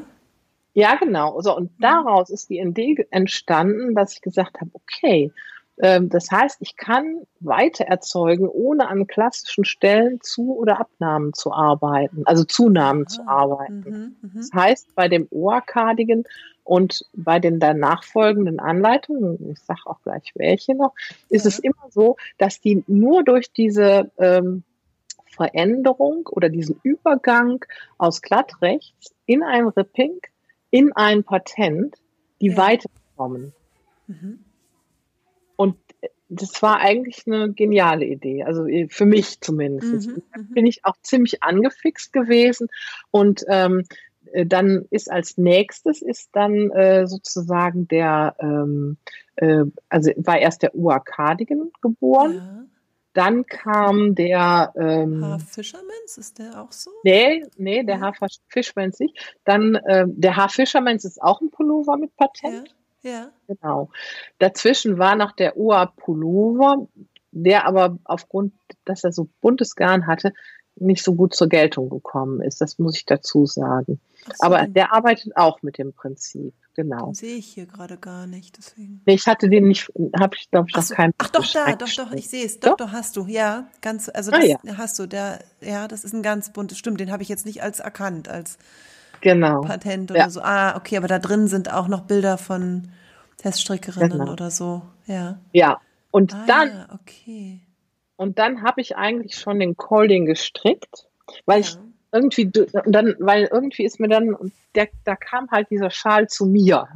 Ja. ja, weil dieses Muster war klar und dann, als ich das Prinzip mir nochmal durch den Kopf gehen ließ, habe ich gedacht, okay, aber wenn das wirklich so ist, dann ist dieses Prinzip ja ideal, um einen Schal zu stricken. Mhm. Ja, glatt rechts, Ripping, Patent, Patent, und dann lässt es wieder zurückgehen und da müsste eigentlich was Gutes bei rauskommen. Mhm. Und dann habe ich wirklich in so einer Nacht- und Nebelaktion 1600 Meter von dem ähm, Bullfrog Tün verstrickt, was ich noch im Stash hatte, glücklicherweise. Und ich bin nicht hingekommen. Und deswegen hat er auf der anderen Seite nämlich eine andersfarbige Spitze. Ah, okay. Ja.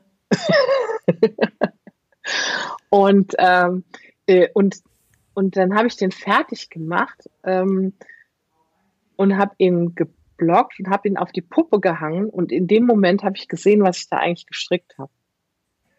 Und dass der wirklich so schön geworden ist und dass man den so toll tragen kann. Man kann den als Jacke tragen, man kann den richtig so um den Hals äh, machen, wenn es wirklich kalt ist. Äh, ich in, ich nehme den auf Geschäftsreisen, nehme ich den mit, wenn ich eine Decke brauche.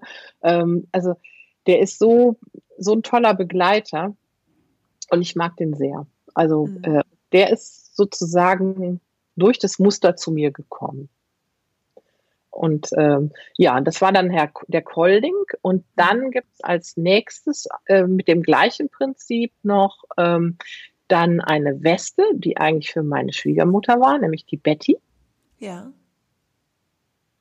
Das ist eigentlich wie der War Cardigan aber nur ohne Ärmel ohne und ein bisschen, äh, ja, und ein bisschen anders noch hinten. Also ähm, er hat dann sozusagen die, ähm, ja, also ist noch ein bisschen anders, genau. Und dann habe ich die äh, Weste für meine Schwiegermutter gestrickt und dann habe ich die selber anprobiert und dann habe ich gedacht, ach, da könntest du dir auch eine stricken. Und dann habe ich mir so ein bisschen eine Hippie-Version davon gestrickt in Pink und ähm, bin mit der auch sehr, sehr glücklich und mag die sehr, weil sie so vielseitig ist und ähm, ja, man die auch schön ähm, unterschiedlich stylen kann und sowohl zu einem Anzug als auch zur Jeans oder zu einem Kleid. Also genau. Das war die Betty und dann kommt noch die Else. Und bei der Else, das ist ein, ein T-Shirt sozusagen, ein Sommershirt, ähm, das auch wieder nichts anderes macht, als von glattrechts auf Ripping auf Patent überzugehen, aber dann an anderen Stellen und ähm, diese, diese Zunahme oder dieser Wechsel von glattrechts in ähm, das Ripping ist da sehr verteilt. Mhm. Und das sieht man dann anhand dieser kleinen eingebauten Umschlägelöcher. Genau, und da habe ich halt äh, keine verschränkten Zunahmen gemacht, also keine verschränkten Wechsel gemacht von glatt rechts auf Ribbing, sondern habe bewusst es als Element genutzt und habe einen Umschlag gemacht. Was dadurch, du ja im Colding auch hast, oder? Ja, da habe ich es auch schon mal gemacht. Genau. genau. Ja, genau. Okay. Aber bei dem Ohrcardigan ja nicht. Da war es ja noch geschlossen. Ja. ja. Und die, äh, und äh, die Else hat einen sehr, sehr schönen ähm, Halsausschnitt, so einen zweifarbigen. Der ist auch ganz süß und hat so ähm, Ärmelchen dran. Die kann man zunehmen, nähen, aber man kann es ja auch offen lassen, dass es so ein bisschen flatterig ist. Und das kann man auch sehr schön aus diesem äh, Leinengarn. Also das ist aus einem Leinenbaumwollgarn. Ja. oh. Genau, das ist hier so ähm, Zentnis, ähm, den, wie heißt das da? Tündine, ja. oder? Ja, genau, das ist bestimmt auch so in der ja. Range. Ja. Genau. Und das ist ein schönes, leichtes Sommershirt. Ähm, und unten ist es dann sogar noch mit einem zweifarbigen Patent. Mhm. Der Abschluss, das ist nochmal das, die andere Farbe vom Hals sich wiederfindet. Aber man kann es auch unifarben stricken. Mhm. Und wir hatten, wir kamen vom Diller da drauf, weil beim genau. Diller, da, da ja, strickt, das ist ja, der ist nur in Patent, oder? Ja, und genau. Und dann habe ich ja die ganze Zeit immer mit Patent hin und her und habe auch noch Patent mit Lace gemacht. Das war der Blossom Leaves. Also habe mhm. jede Menge Patentgeschichten äh, gemacht. Dann kam der Boyfriend's Cardigan und ähm, direkt nach dem Boyfriend's Cardigan habe ich eigentlich die Bewerbung abgegeben bei Brooklyn Tweet, weil Diller ist ein, eine Anleitung von äh, für Brooklyn Tweet und ich habe mich da beworben. Es gibt einmal einen Designaufruf einmal jährlich für das Wool People Magazin. Das ist immer ein Jahr, bevor das in veröffentlicht wird. Ähm, das heißt, es war letztes Jahr um diese Zeit, habe ich meine Bewerbung gestrickt, ähm, habe ein Design gezeichnet, habe das, ähm, hab ein, ja, eine Maschenprobe gestrickt und habe es bei Brooklyn Tweet eingereicht. Aber genau. noch nicht das Modell gestrickt, sondern nur Maschenprobe und Zeichnung oder wie?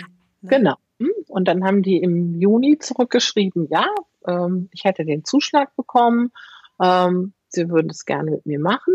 Und dann habe ich äh, auch erstmals neu für mich das ähm, Sample in Größe 34, 36 stricken müssen. Und normalerweise stricke ich die Sachen halt immer für mich, weil ich dann am besten sehen kann, ob es passt oder nicht passt. Mhm. Und äh, da habe ich mir dann noch eine Schneiderpuppe in Größe 34, 36 zugelegt und eine Freundin gehabt, die hat dann den Pullover mal anprobiert. genau, und dann ist es weggeschickt worden und ähm, ja, dann dauert das alles so seine Zeit und seinen Gang. Dann ist Test gestrickt worden von denen. Die Anleitung ist in deren Stil gestrickt, gesch geschrieben. Mhm. Ne, also es, äh, und wird auch unter deren Label geführt sozusagen. Ja, mhm. und da war das Schöne, also was ich auch ganz toll finde in der Kooperation. Ich hatte das zwar schon so konzipiert, dass man das innen und außen tragen kann. Aber äh, ich hatte noch nicht die Idee, dass man das auch hinten und vorne wechseln kann. Ach so, ja, das habe ich gesehen, genau. Das je nachdem, ob man es vorne länger oder also auch diese, diese, ja. dieses V, wie soll ja. man sagen, genau, ob man das vorne oder hinten, ja. das ist, ist ja dann einfach glattes Patent quasi, oder? Nee, es ist alles, es ist alles zweifarbiges Patent. Ja, alles. genau, aber ich meine, es ist jetzt, äh, da ist keine Formung mehr drin hin auf der anderen Seite, oder?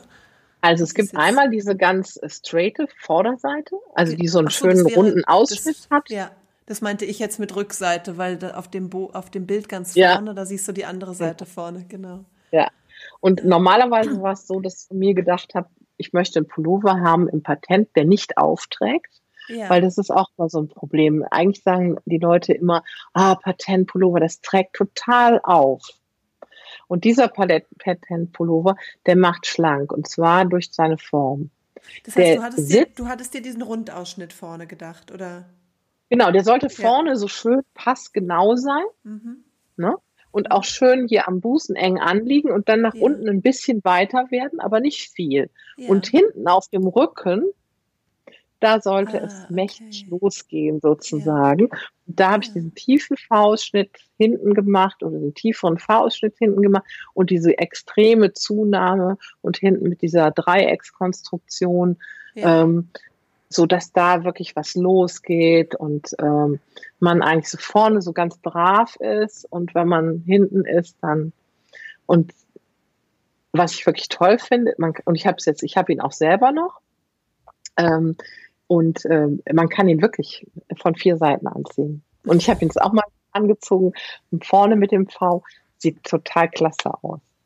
Also man kann ja, irgendwie morgen. Auf der Anleitungsseite sieht man alle Versionen. Ja. Innenseite, Außenseite, vorne, hinten. Ja. ja, ja. Genau. Und sag mal, also das heißt, mittlerweile ist es ja schon, hat es auch zeitlich ein Ausmaß angenommen, dass du dir wahrscheinlich auch nie hättest erträumen lassen, als du ganz am Anfang angefangen hast mit dem ersten Design, mit dem Sparkling Innovation. Ähm, machst du das jetzt alles neben deinem Fulltime-Job oder wie sieht's da ja. aus zeitlich? Also ich habe äh, 2017 dann ähm, auf eine halbe Stelle gewechselt. Und die mache ich aber noch. Und äh, möchte das auch weitermachen, weil das eine ganz andere ähm, äh, ja, Herausforderung birgt und äh, das mag ich auch gerne, was ich da tue und äh, ähm, und als Gegenpol dazu diese kreative Arbeit ist ähm, ja, finde ich sehr bereichernd. Und da ich sowieso vom Sternzeichen Zwilling bin, also zwei Seiten habe, passt das auch zu mir. Genau. Wie sieht dann so dein typischer Wochenablauf aus? Also hast du feste Tage, wo du dann ins Büro gehst und ja. Also ich habe feste Tage, wo ich ins Büro gehe. Ich gehe zweieinhalb Tage ins Büro sozusagen oder arbeite zweieinhalb Tage in dem einen Job und dann Mitte der Woche ist dann Wechsel und ähm, ab da ist dann sozusagen Strickjob. Stricken, aufschreiben, Gruppe ja. betreuen, Teststricke ja. betreuen. Ja, genau. Es ist ja nicht nur das Stricken und Entwerfen, sondern auch ähm, ja, Anleitungen schreiben, Fotos machen, Videotutorials aufnehmen. Äh, äh, ja. Wo kann man so. deine Videotutorials sehen? Ich habe einen YouTube-Channel. Ah, okay. Ähm, ich habe noch nicht so viele, muss ich dazu sagen. Also ich habe für den My Boyfriend's Cardigan, den ich für ähm, in Zusammenarbeit mit Lamana auch gemacht habe, ähm, habe ich äh, einige Videotutorials aufgenommen, auch nochmal begleitend für die äh, im Herbst stattgefundenen Workshops. Ich war da in elf unterschiedlichen Wollläden und habe Workshops gegeben und damit die Teilnehmer ähm, ja äh, dann auch hinterher nochmal nachgucken können, wenn sie in zwei Stunden jetzt nicht so alles äh, behalten haben. Und das ist eigentlich ganz gut. Dann kann man da immer nachgucken und es wird auch ähm, im Pattern da drauf verlinkt. Also in der Anleitung steht halt auch nochmal der Link zu den einzelnen Videotutorials drin. Mhm. Genau. Ein Thema habe ich noch zum Thema Konstruktion. Ich, ich weiß nicht, hast mhm. du ähm, Lust, noch was über Schulterkonstruktion zu erzählen? Weil du hast ja vorhin erzählt, du hast die Susan Mayers getroffen. Ja. Ähm, wie, ähm, also hast du eine Lieblingsschulterkonstruktion? Ist das die Sattelschulter, die du da jetzt anhast im Moment oder? Also so? äh, unterschiedlich. Also ich bin nicht so die, ähm, also ich habe zum Beispiel noch nie eine Contagious-Schulter, doch in meinen ersten Anleitungen, da habe ich schon mal eine Contagious, in dem Shape Your Shades, da ist glaube ich so eine. Ah ja. Mhm. Da, da, könnte eine drin sein. Ich bin nicht so der klassische, ähm, ja, ich bin nicht so in den klassischen Konstruktionen drin. Also es ist immer irgendwie ein bisschen anders. Bei dem My Boyfriend's Cardigan ist es ein bisschen Sattelschulter kombiniert mit einem Raglan. Ähm, oder also was ich als Konstruktion wirklich ähm, toll finde, ist, äh, wie gesagt, die Reback-Konstruktion, die wir mit dem äh, Girlfriends Cardigan auch rausgefunden haben. Ähm, das sitzt einfach super. Ja. Mhm. Und das zieht sich auch so ein bisschen durch, dass diese enge äh, Schluss, den man dann hinten ähm, im Nacken hat, äh, äh, also der, der kurze Abstand zwischen den Vorderteilen, äh, der zieht sich dann auch durch. Also wenn man jetzt guckt, der Birgit Sweater oder Sneefu Cardigan sind auch zwei Cardigans, die ein bisschen angelehnt sind. Also es ist wieder anders umgesetzt, ja, mhm. ähm, weil auch da hat man nur so ein ganz wenig Abstand zwischen den Vorderteilen, die man am Rücken anstrickt. Aber da ist es dann so, dass der Rücken halt ähm, anders umgesetzt wird. Also bei dem äh, Girlfriends Cardigan macht man ja mit, arbeitet man ja oben direkt mit Short um diese Neigung hinzubekommen, dieses Dreieck, ja, damit sich so eine Schulter formt. Und, ähm, äh, und dann in dem Sneefu Cardigan oder in dem Birgit-Sweater habe ich so gemacht, da habe ich gedacht, okay, nicht immer kann man ja Short Rows machen. Mhm. Ja, ähm, wenn man ein Muster strickt oder andere Sachen macht, dann äh, ist das nicht so schön, dann, das, das funktioniert dann nicht. Und dann habe ich gedacht, okay, dann gehst du mal her und machst das Dreieck, indem du den Rücken mit einfach mit sieben Maschen anfängst und dann immer mehr zunimmst bis zum Ärmel unten ähm, und dann daran anstrickst, um die Vorderteile zu bekommen. Ja, also es ist immer ein bisschen anders und ich bin nicht so der klassische Verfechter. Also ich habe äh, ab und zu mal eine Drop Shoulder, also ganz klassisch viereckig gearbeitet sozusagen. Ähm, das äh, äh, wird es jetzt auch in einem nächsten Design noch geben. Das ist, äh, jetzt bin jetzt dabei, die Anleitung für eine Kapuzenjacke zu schreiben. Da ist es auch ganz so ein eckiges Grundmuster sozusagen. Ähm, das heißt rechteckige Teile, Schnittteile für Vorderteile, Rücken und dann mit der überschnittenen Schulter. Ähm, so wie man es jetzt auch gerade hat mit den weiten Ärmeln, da eignet sich das sehr schön für, weil das Ganze dem so eine Lockerheit gibt und so eine Lässigkeit gibt. Mhm. Ne? Genau. Das heißt, du ähm, schreibst aber auch mehrere Anleitungen gleichzeitig, wenn du sagst, du schreibst jetzt gerade noch. Äh, ja. Ja. Wie viele hast ja, du da so parallel? Ja, im Moment ist es ein bisschen viel. Also ich habe jetzt gerade, wie gesagt, der Test für den Watten, der hat gerade angefangen. Den Frame habe ich schon fertig gestrickt, den Hooligan auch. Da muss ich jetzt die beiden Anleitungen schreiben und ich habe schon wieder das nächste auf den Nadeln. Genau. ähm, das gibt was mit mit, ähm, mit äh, kleinen Adidas-Streifen. Mhm. ja, also ja, ich bin schon, aber mir fallen immer so viele Sachen ein und dann müssten die auch gestrickt werden. Das ist so. Und was ich noch sagen wollte, ach so, ja, was ich auch gerne benutze, ist, ähm, äh, dass ich ähm, ähm, also Sachen von oben nach unten gestrickt, wie bei dem Little Urchin zum Beispiel oder bei dem Olive Leaf.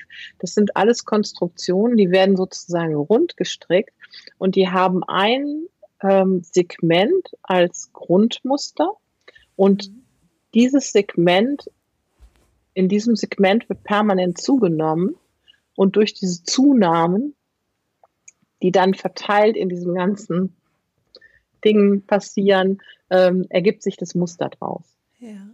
Und die Zunahmen. Und zum Beispiel der Little Urchin, der würde sich auch sehr gut stricken aus so einem dünnen, also ich habe es gesehen, auch ähm, aus einem Holst Coast Garn, also so ein, mhm. so ein leichtes Sommergarn als Sommerpulli. Wunderschön. Mhm. Also mit diesen Nöppchen, also der, der macht so ein schönes Dekolleté und ist echt so ein Hingucker. Also da ist man echt mit gut angezogen und auch auf der anderen Seite auch lässig. Ja, ja Wahnsinn. Und das, das war auch bei dem Output, ja. Und das war auch bei dem Olive Leaf oder bei dem Lazy Olive ist das auch so die Grundkonstruktion gewesen. Also äh, ein Stück ähm, ein Stück Muster zu nehmen und durch die da drin ähm, enthaltenen Zunahmen, die man arbeiten kann, dass sich damit organisch die Weite in einem Pullover oder in einer Jacke ergibt. Und hast du ein, eine Lieblingsfaser oder ist es, äh, wechselt das auch immer aktuell, so das, was du gerade auf den Nadeln hast? Also ich habe, ähm, also eine Lieblingsfaser kann ich jetzt nicht, nee, kann ich eigentlich nicht sagen, ist unterschiedlich wie gesagt, ich habe gerade das Leinen- und Mohair-Thema entdeckt, bin ganz begeistert. ähm, äh, ähm, also das Lieblingsfaser kann ich nicht sagen. Ich stricke gerne mit dem Komo-Garn von Lamana. Da habe ich ja auch jetzt schon vier Designs mitgemacht. Das letzte war der My Black V. Das ist auch ein Patent-Pullover gewesen mit einem V-Ausschnitt. Ähm, oder damit ist auch der Girlfriends Pullover gestrickt worden und den möchte ich auch nochmal allen ans Herz legen, weil das ist ein Pullover, ähm, wirklich auch sehr Anfänger geeignet. Der wird eigentlich nur mit rechten Maschen gestrickt. Also ein paar linke sind dabei, aber das ist wirklich ganz wenig. Und auch diese Aufnahme der Maschen äh, für die Ärmel ist, ähm, das bekommt jeder so hin, wie das bei mir auch aussieht. Mhm. Super, das ist ein guter Hinweis, weil das ist ja, ähm, da wird man auch häufig nachgefragt, so was ist ein guter Pullover für den Anfang und vielleicht nicht irgendwie ganz klassisch so ein Raglan-Pullover, sondern so, so doch ein bisschen was, was so ein bisschen spezieller ja. aussieht.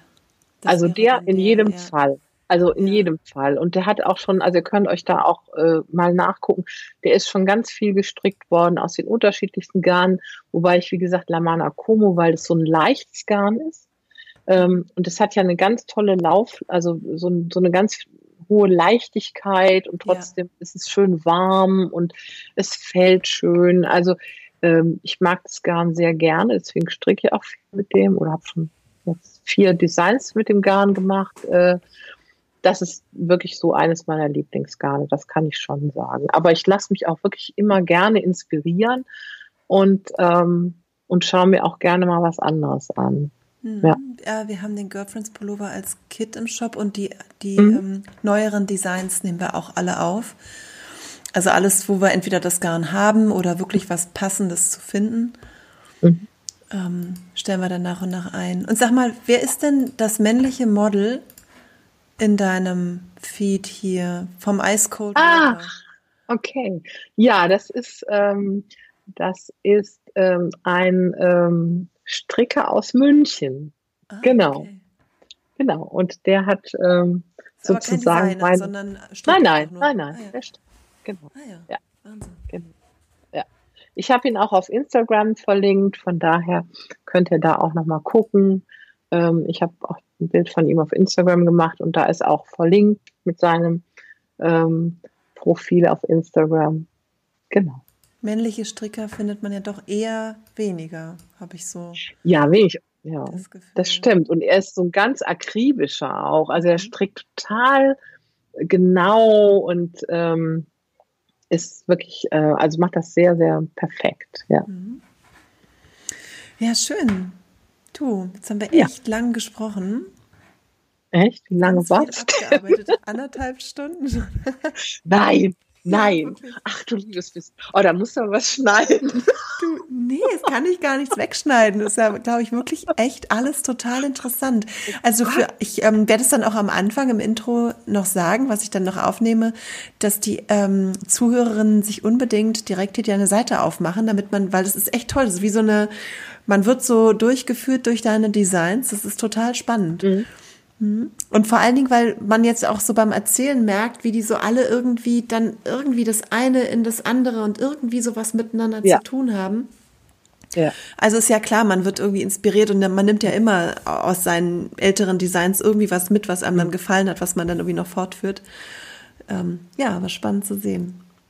Das ist auch manchmal wie so eine Geschichte. Also du fängst irgendwas an und dann machst du was da draus und dann denkst du aber, ach, das würde auch echt toll aussehen, wenn du das noch so ein bisschen veränderst oder ein bisschen was anderes machst oder so. Und ähm, ja, das geht so eins ins andere oftmals über. Und das finde ich auch echt eine schöne, also das finde ich auch was, was mich an diesem Beruf, wenn man es so nennen kann, also ähm, wirklich fasziniert und immer wieder begeistert, wenn so Dinge so ineinander übergehen oder sich so selber ergeben. Ähm, also da ist zum Beispiel auch ganz schön bei dem Como, da habe ich mal diesen ähm, äh, Sweater ähm, gestrickt, genau, den Cozy Lines. Und da ist automatisch diese Schleife bei rausgekommen. Ach, Man, ja, ja, ja. Da hast du auch das Foto geteilt hier, ja. Ja, das ist so ein, das ist so eine Geschichte, das ging automatisch. Also da mhm. brauchst du gar nichts machen. Ich habe diese Rippen da gestrickt. Also die, dieses Design ist dadurch gekennzeichnet, dass es keine Zu- und Abnahmen im herkömmlichen Sinne gibt, sondern alle Zu- und Abnahmen werden nur durch Biesen gearbeitet. Mhm. Ja, also äh, mit Biesen kann ich ja auch etwas zusammenfassen oder wenn ich es wieder aufmache, dann wird es wieder weiter. Und deswegen, äh, und dann ist aus so einer Biese heraus eigentlich ganz natürlich für die Tasche dann diese Kordel entstanden. Ähm, das sind so Momente, die machen einem wirklich Freude und, ja. und das ist es auch, was an diesem Beruf so toll ist. Ja. Ja, ja der Cozy Lines, ich habe ihn hier gerade offen. Ja. Mhm. ja, sehr schön. Eine letzte Frage habe ich noch. Wenn du jetzt dann äh, da so strickst an den zwei, drei, zweieinhalb Tagen pro Woche, machst du das dann überwiegend allein, dass du zu Hause sitzt und strickst? Hörst du dabei Podcasts oder Hörbücher oder was machst du da äh, dabei? Also ich muss ganz ehrlich sagen, also ich stricke äh, die ganze Woche über äh, und äh, zu 90 Prozent stricke ich abends. Ähm, ja, abends nach acht. Und so vorm Fernseher, oder? Genau, ja. ja. Genau, ja. Das ist so, also gar nicht so tagsüber. Mhm. Äh, da sind halt andere Sachen, die gemacht werden müssen. Ähm, aber stricken tue ich definitiv eigentlich nur abends. Und dann meistens vier, ja, meistens so vier, viereinhalb Stunden. Mhm. Ja, genau. Und jetzt, da man sowieso nicht weg kann. Eh, dann wird es mehr, ne? Genau. Genau, deswegen habe ja. ich auch momentan so viel in der Also Pipe. bei mir nicht, weil ich, ich habe ja die Schulkinder zu Hause, die nicht in die Schule gehen. Aber ja. ja. Doch, kann ich mir vorstellen. Ja. ja. Insofern nutzt die Zeit alle. Ja, vielleicht genau. auch. Man kann jetzt so viel und so schön stricken und äh, ich finde, das äh, versüßt uns diese Zeit und man kann so in diese Strickteile eintauchen und äh, ja, und vielleicht auch den Podcast dabei hören. Genau, das ist ein schönes Schlusswort, Chris. vielen, vielen Dank für deine Zeit. Wird wirklich ganz, ganz toll viel mitgenommen. War sehr, sehr spannend. Danke dir fürs Zuhören und äh, ja, für die ganze Zeit, die, die du erübrigt hast. Genau. Ja.